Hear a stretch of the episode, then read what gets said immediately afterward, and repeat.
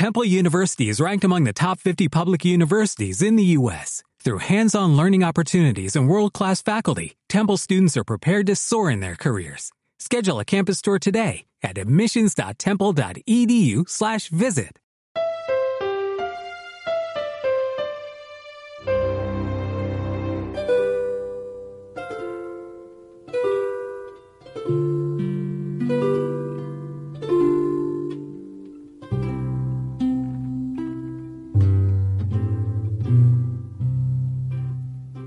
El Instituto Nacional de Bellas Artes y Radio Educación presentan la adaptación radiofónica del Llano en Llamas de Juan Rulfo. Hoy con el cuento El Día del Derrumbe.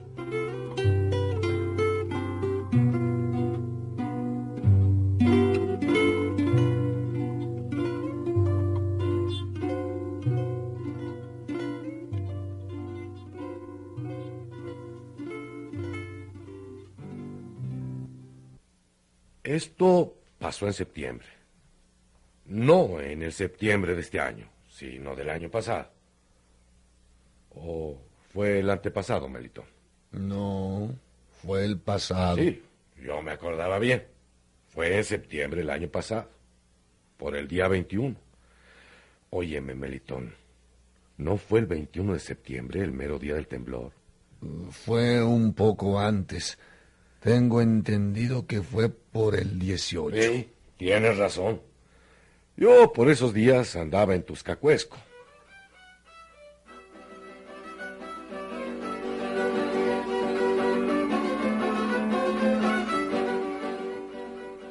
Hasta vi cómo se derrumbaban las casas, como si estuvieran hechas de melcocha. Nomás se retorcían así, haciendo muecas, y se venían las paredes enteras contra el suelo.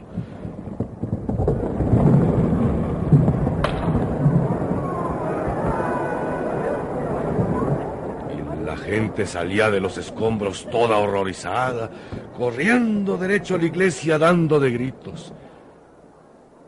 Oye, Melitón, se me hace como que en Tuscacuesco no existe ninguna iglesia. ¿Tú no te acuerdas? No, no la hay. Allí no quedan más que unas paredes cuarteadas que dicen fue la iglesia hace algo así como doscientos años. Pero nadie se acuerda de ella, ni de cómo era. Aquello más bien parece un corral abandonado plagado de higuerillas. Sí, dices bien. Entonces no fue en Tuscacuesco donde me agarró el temblor. Ha de haber sido en el Pochote.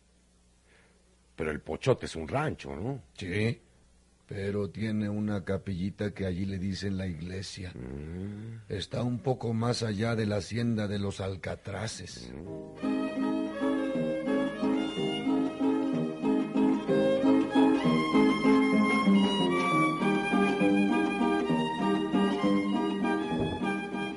Entonces, fue allí donde me agarró el temblor que les di. Y cuando la tierra se pandeaba todita, como si la estuvieran rebullendo. Bueno, unos pocos días después, porque me acuerdo que todavía estábamos apuntalando paredes, llegó el gobernador. Venía a ver qué ayuda podía prestar con su presencia.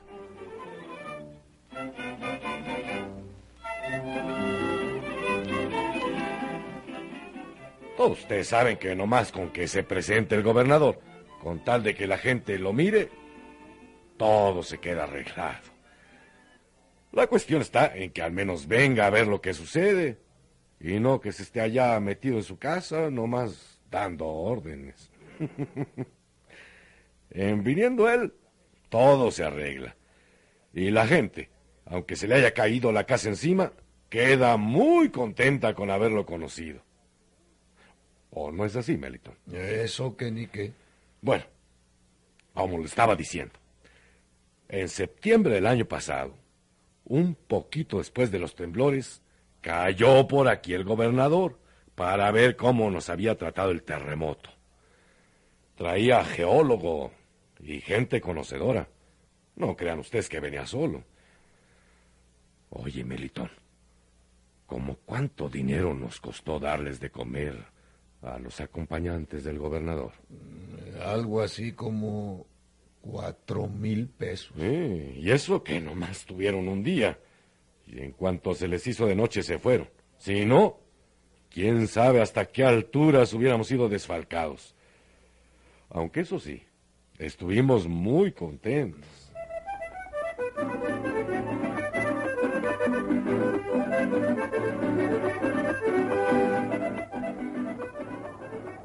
La gente estaba que se le reventaba el pescuezo de tanto estirarlo para poder ver al gobernador y haciendo comentarios de cómo se había comido el guajolote y de que se había chupado los huesos y de cómo era de rápido para levantar una tortilla tras otra rociándolas con salsa de guacamole. En todo se fijaron. Y él tan tranquilo, tan serio, limpiándose las manos en los calcetines para no ensuciar la servilleta, que solo le sirvió para espolvorearse de vez en vez los bigotes. Y después, cuando el ponche de granada se le subió a la cabeza, comenzaron a cantar todos en coro. ¿Cuál fue la canción esa que estuvieron repite y repite como disco rayado? Fue una que decía, no sabes del alma las horas de luto. Tú sí que eres bueno para eso de la memoria, Melitón. No cabe duda. Sí, fue esa. Y el gobernador no más reía. Pidió saber dónde estaba el cuarto de baño. Luego se sentó nuevamente en su lugar y olió los claveles que estaban sobre la mesa. Miraba a los que cantaban y movía la cabeza llevando el compás, sonriendo. No cabe duda que se sentía feliz, porque su pueblo era feliz. Hasta se le podía adivinar el pensamiento. Y a la hora de los discursos, se paró uno de sus acompañantes, que tenía la cara alzada, un poco borneada a la izquierda, y habló. Y no cabe duda de que se las traía. Habló del Juárez, que nosotros teníamos levantado en la plaza, y hasta entonces supimos que era la estatua de Juárez. pues nadie nunca nos había podido decir quién era el individuo que estaba encaramado en el monumento aquel. Siempre creíamos que podía ser Hidalgo o Morelos o Venustiano Carranza.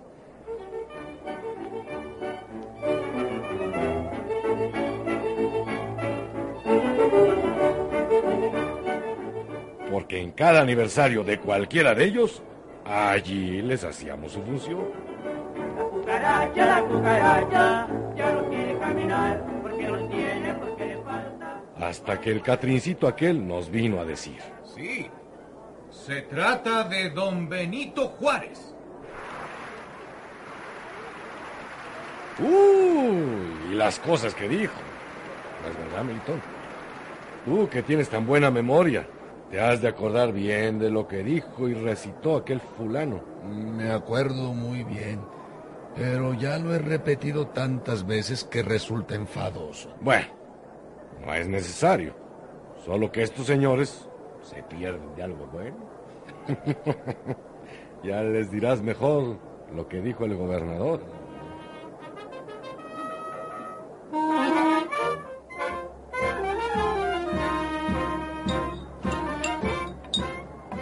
Cosa es que aquello, en lugar de ser una visita a los dolientes y a los que habían perdido sus casas, se convirtió en una borrachera de las buenas.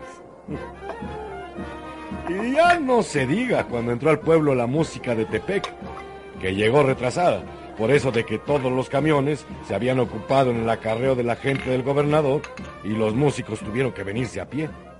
Pero llegaron entraron sonándole duro al arpa y a la tambora.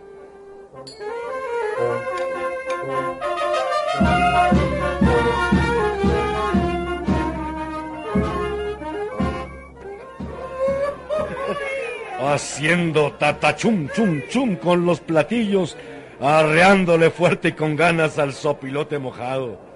Aquello estaba de haberse visto. Hasta el gobernador se quitó el saco y se desabrochó la corbata. La cosa siguió de refilón. Trajeron más damajuanas de ponche. Y se dieron prisa en tatemar más carne de venado. Porque ustedes no lo quieran creer, y ellos no se dieran cuenta, estaban comiendo carne de venado, del que por aquí abunda. Nosotros nos reíamos cuando decían que estaba muy buena la barbacoa. ¿O no, Melitón? cuando por aquí no sabemos ni lo que es la barbacoa. Lo cierto es que apenas les servíamos un plato y ya querían otro. Y ni modo, ahí estábamos para servirlos. Porque como dijo Liborio, el administrador del timbre, que entre paréntesis siempre fue muy agarrado. No importa que esta recepción nos cueste lo que cueste, que para algo ha de servir el dinero. Y luego tú, Melitón, que por ese tiempo eras presidente municipal y que hasta te desconocí cuando dijiste... Que se chorríe el ponche. Una visita de estas no se desmerece.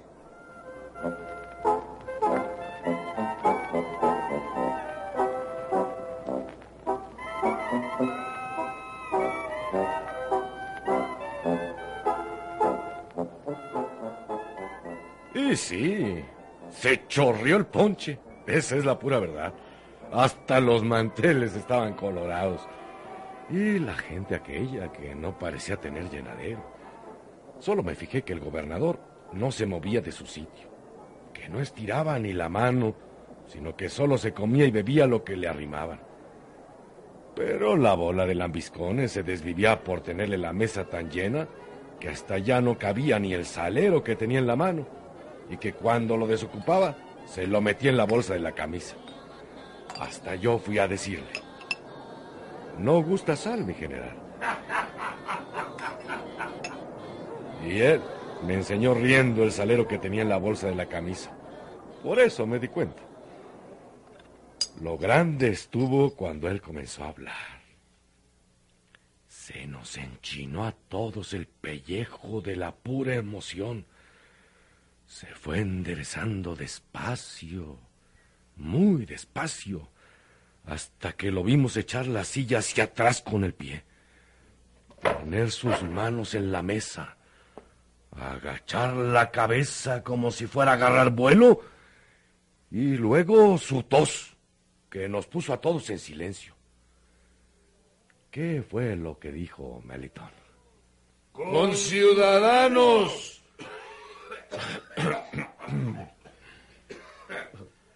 rememorando mi trayectoria, vivificando el único proceder de mis promesas, ante esta tierra que visité como anónimo compañero de un candidato a la presidencia, cooperador omnímodo de un hombre representativo, cuya honradez no ha estado nunca desligada del contexto de sus manifestaciones políticas, y que sí, en cambio, es firme glosa de principios democráticos en el supremo vínculo de unión con el pueblo, aunando a la austeridad de que ha dado muestras la síntesis evidente de idealismo revolucionario, nunca hasta ahora pleno de realizaciones y de certidumbre.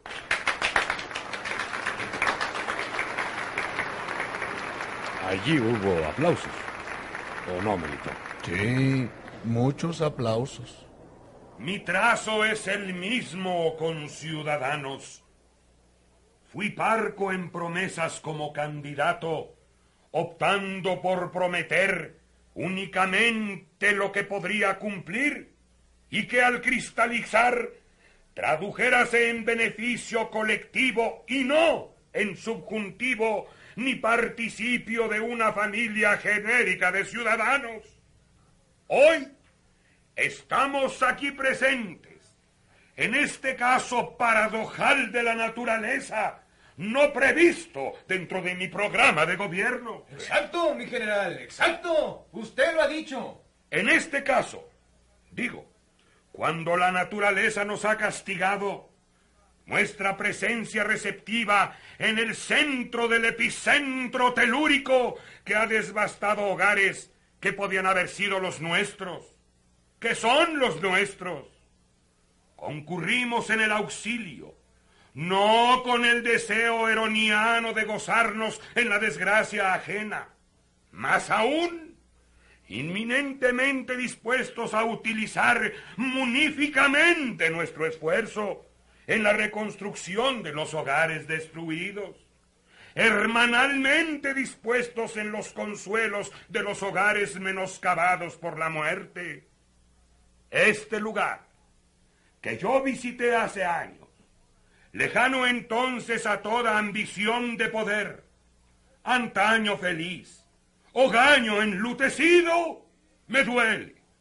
Sí, conciudadanos, me laceran las heridas de los vivos por sus bienes perdidos y la clamante dolencia de los seres por sus muertos insepultos bajo estos escombros que estamos presenciando. Allí también hubo aplausos, ¿verdad, Melitón? No, allí volvió a oírse el gritón de antes. Exacto, señor gobernador. Usted lo ha dicho. Y luego otro de más acá que dijo... ¡Callen ese borracho! Ah, sí. Y hasta pareció que iba a haber un tumulto en la mera cola de la mesa. Pero todos se apaciguaron cuando el gobernador habló de nuevo. Tuxcacuenses, me duele vuestra desgracia, pues a pesar de lo que decía Bernal, el gran Bernal Díaz del Castillo, los hombres que murieron habían sido contratados para la muerte. Yo, en los considerandos de mi concepto ontológico y humano, digo, me duele con el dolor que produce ver derruido el árbol en su primera inflorescencia. Os ayudaremos con nuestro poder. Las fuerzas vivas del Estado, desde su faldisterio, claman por socorrer a los damnificados de esta hecatombe, nunca padecida ni deseada. Mi regencia no terminará sin haberos cumplido. Por otra parte, no creo que la voluntad de Dios haya sido la de causaros detrimento, la de desaposentaros. Y allí terminó. Lo que dijo después no me lo aprendí, porque la bulla que se soltó en las mesas de atrás creció. Y se volvió rete difícil conseguir lo que él siguió diciendo. Es muy cierto, Melitón. Aquello estuvo de haberse visto. Con eso les digo todo. Y es que el mismo sujeto de la comitiva se puso a gritar otra vez. ¡Exacto! ¡Exacto! Con unos chillidos que se oían hasta la calle. Y cuando lo quisieron callar, sacó la pistola y comenzó a darle de chacamotas por encima de su cabeza mientras la descargaba contra el techo.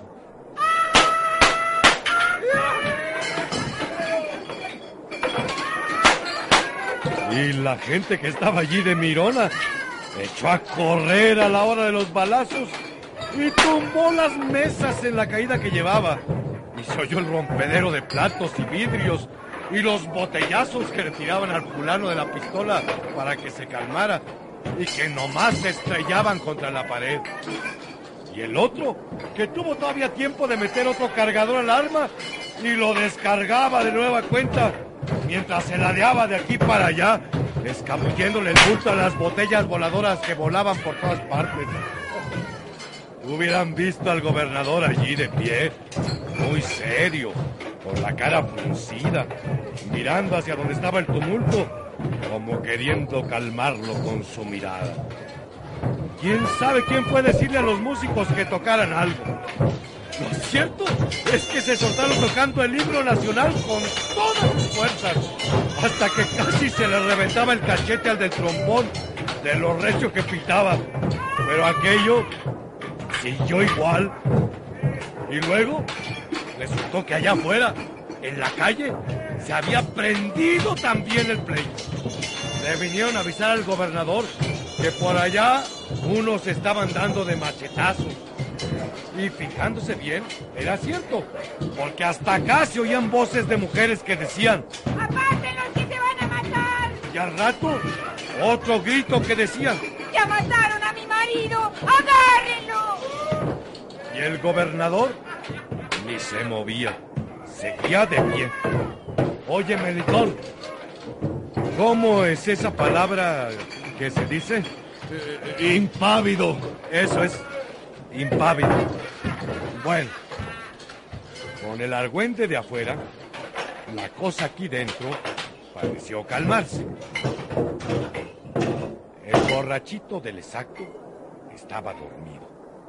Le habían atinado un botellazo y se había quedado todo despatarrado tirado en el suelo. El gobernador se arrimó entonces al fulano y le quitó la pistola que tenía todavía agarrada en una de sus manos, agarrotadas por el desmayo. Se la dio a otro y le dijo, Encárgate de él y toma nota de que queda desautorizado a portar armas. Sí, general. la música, no sé por qué, siguió toque y toque el himno nacional, hasta que el catrincito que había hablado en un principio alzó los brazos y pidió silencio por las víctimas. Oye, Melitón, ¿por cuáles víctimas pidió el que todos nos asilenciáramos? Por las del epifoco. Ah, bueno, pues por esas. Después, todos se sentaron.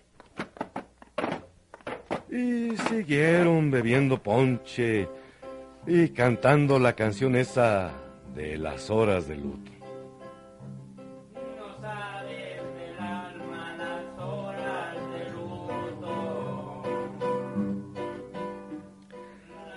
Ahora me estoy acordando que sí fue por el 21 de septiembre el borlote, porque mi mujer tuvo ese día a mi hijo Merencio. Y yo llegué ya muy noche a mi casa, más bien borracho que buen y sano. Y ella no me habló en muchas semanas, arguyendo que la había dejado sola con su compromiso. Ya cuando se contentó, me dijo que yo no había sido bueno ni para llamar a la comadrona y que tuvo que salir del paso como Dios le dio a entender.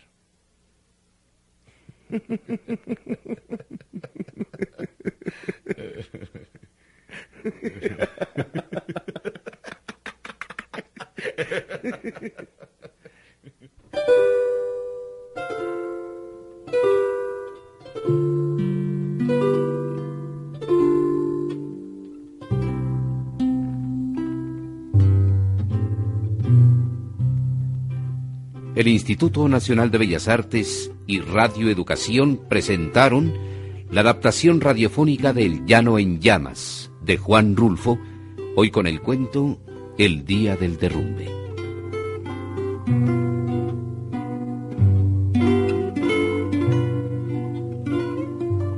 Actuaron por orden de aparición Claudio Obregón, Salvador Sánchez, León Singer, Armando de León y Andrea Fernández. Asistencia técnica Álvaro Mejía. Efectos físicos Manuel Cabrera. Musicalización Ricardo Pérez Monfort. Asistencia general Susana Vivanco. Realización técnica Antonio Bermúdez. Adaptación Miriam Moscona. Dirección artística José González Márquez. Producción Luis García López.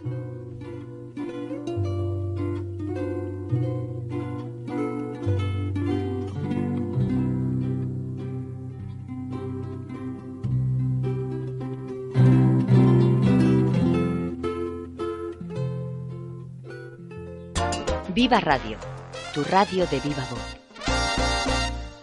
En Sherwin Williams somos tu compa, tu pana, tu socio, pero sobre todo somos tu aliado, con más de 6.000 representantes para atenderte en tu idioma y beneficios para contratistas que encontrarás en aliadopro.com. En Sherwin Williams somos el aliado del PRO.